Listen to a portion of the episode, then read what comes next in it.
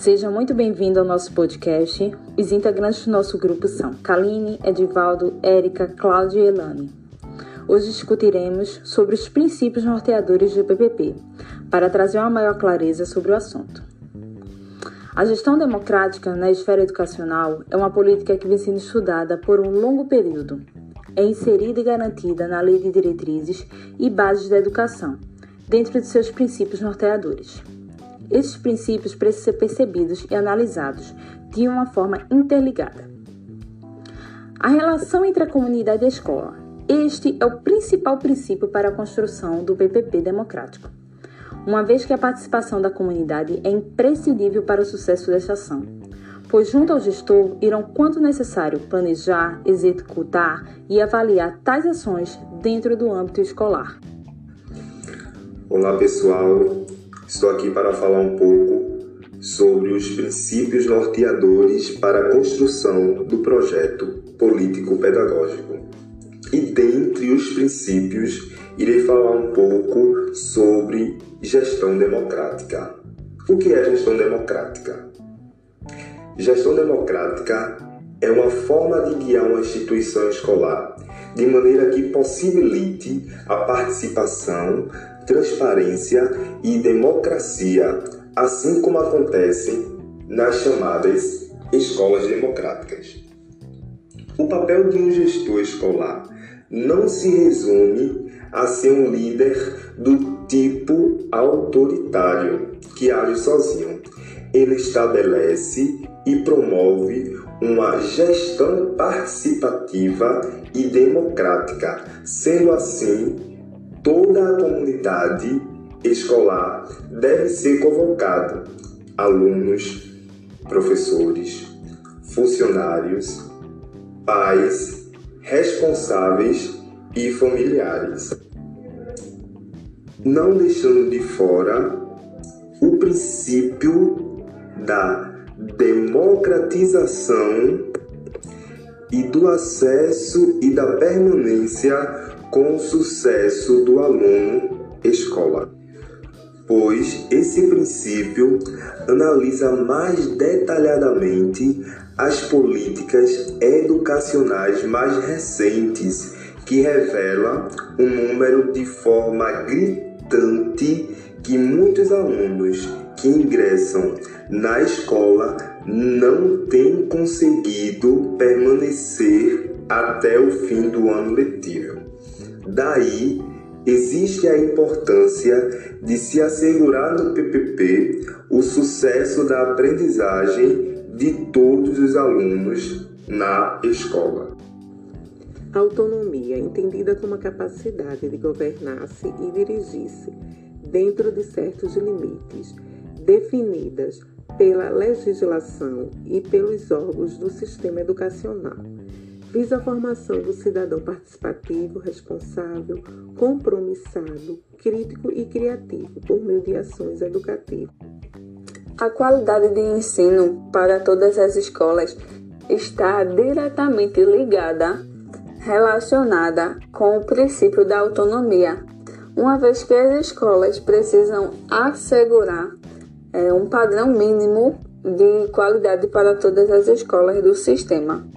Vale ressaltar que no artigo 4 da Lei 9.394 reforça que é dever do Estado garantir esse acesso a todos para a educação escolar pública de qualidade.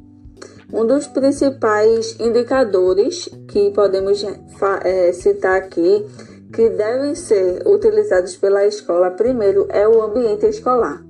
Esse ambiente se refere aos é, espaços da escola, é, as dinâmicas e as dinâmicas que acontecem nesses locais, nesse local, né? Nesse período de escola, os alunos estão em constante evolução, em constante mudança. Entretanto, se esse meio escolar for ruim, pode interromper esse processo, né?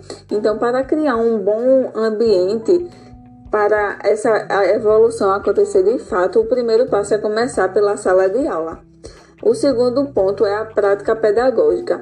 O professor deve ter uma proposta de aprendizagem, uma proposta de planejamento. Tem que ter um planejamento tem que ter uma dinâmica para é, acontecer esse processo de aprendizagem. O terceiro ponto é a avaliação. A avaliação é escolar é uma forma de diagnosticar a situação de aprendizagem de cada aluno. É, o quarto ponto é o ambiente físico, a estrutura física da escola. É a organização, é a manutenção, é a segurança, que ali, através desses pontos, vai revelar muito sobre a vida que ali se desenvolve, né?